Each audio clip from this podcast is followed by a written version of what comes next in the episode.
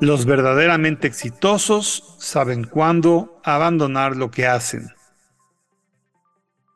Hace poco una persona me buscó por redes sociales para hacerme una pregunta relacionada con querer emprender su negocio. Me decía ella que todo mundo le decía que no era buen momento, que había recesión, que los negocios estaban muy complicados y que, en pocas palabras, se quedara haciendo lo que estaba haciendo a pesar de que tenía esa ilusión de emprender por un lado y por el otro, que ese trabajo actual pues no le gustaba.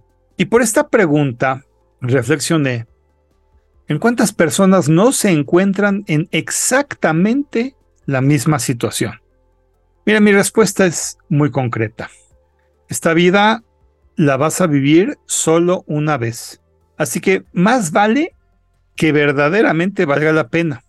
En pocas palabras, impulsé lo más que pude a esta persona que haga lo que tenía pensado hacer, tal vez de forma paulatina, eso sí, iniciando su actividad en paralelo al trabajo hasta el punto en el que se sintiera segura y ya pudiera abandonar el empleo que no le gustaba.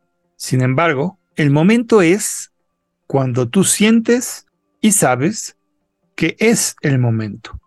¿Sabes? De las únicas cosas que me he arrepentido mucho es de todo aquello que no hice o he hecho.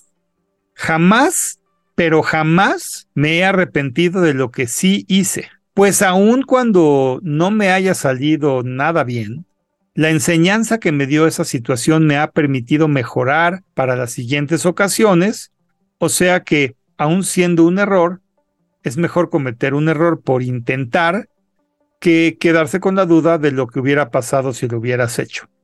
Por supuesto que hay decisiones que demandan parar de hacer algo o abandonar algo que estabas haciendo.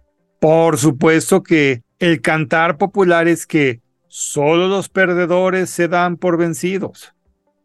La verdad es que ese dicho está mal de principio a fin. Se tiene que ser muy valiente para darse por vencido se debe tener mucha fuerza y seguridad para decir esto que estoy haciendo lo hago mal o no me causa gusto o sufro y lo mejor es abandonarlo.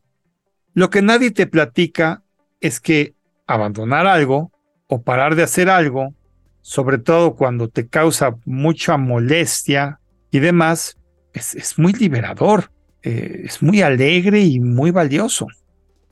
Te doy un ejemplo personal. Yo tenía la idea cuando estaba en mis 20 años de hacer un Ironman a los 30 años. Esto es, me iba a preparar por 10 años para nadar casi 4 kilómetros, hacer 180 kilómetros de bicicleta y de postre un maratón completo de 42.2 kilómetros, todo en un día. La meta era celebrar eso a mis 30 años. Y sabes, no solo no pude, sino que después de dos maratones en los que solo me lastimé, entendí que ese reto no era para mí y lo abandoné con seriedad y no con tristeza. No me gustaba estar lastimado y tronado todo el tiempo. Y gracias a dejar de hacer eso, conocí, por ejemplo, el TRX, que son ejercicios de suspensión con la ayuda de unas cintas especiales, forzando a tu abdomen todo el tiempo y haciendo que todos los músculos estén en resistencia y se logre una estimulación efectiva en ellos. Y de ese ejercicio me volví adicto al igual que los ejercicios que cargan todo mi cuerpo sin hacer pesas. Como ves, dejar de hacer algo me llevó a algo diferente que me ha hecho más feliz por más años y sin lastimar mi cuerpo, pero también teniendo a la vez muy buenos resultados. Como lo dije, abandonar algo puede provocarte mayor felicidad, mayor sentimiento de satisfacción y mayor gusto. Y es que de verdad a nadie le gusta abandonar algo. No nos gusta ese sentimiento de perder algo que se tiene o se hace.